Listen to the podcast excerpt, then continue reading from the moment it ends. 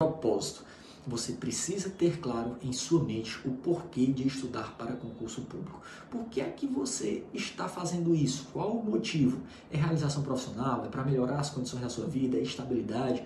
É poder propiciar uma melhor vida para a sua família? É viajar? Enfim, o primeiro passo é fazer uma autoavaliação. Como é que você está hoje? Qual a sua situação atual? Aonde você quer chegar? Qual vai ser o seu resultado? O que você vai poder fazer quando conseguir isso? Esse propósito tem que estar muito firme e claro em sua mente.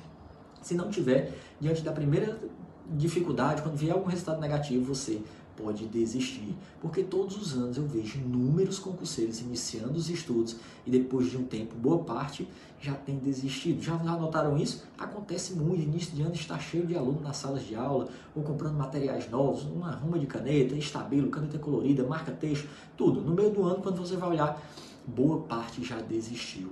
O propósito, esse motivo, esse porquê vai ser importante para manter a sua chama, a sua motivação acesa.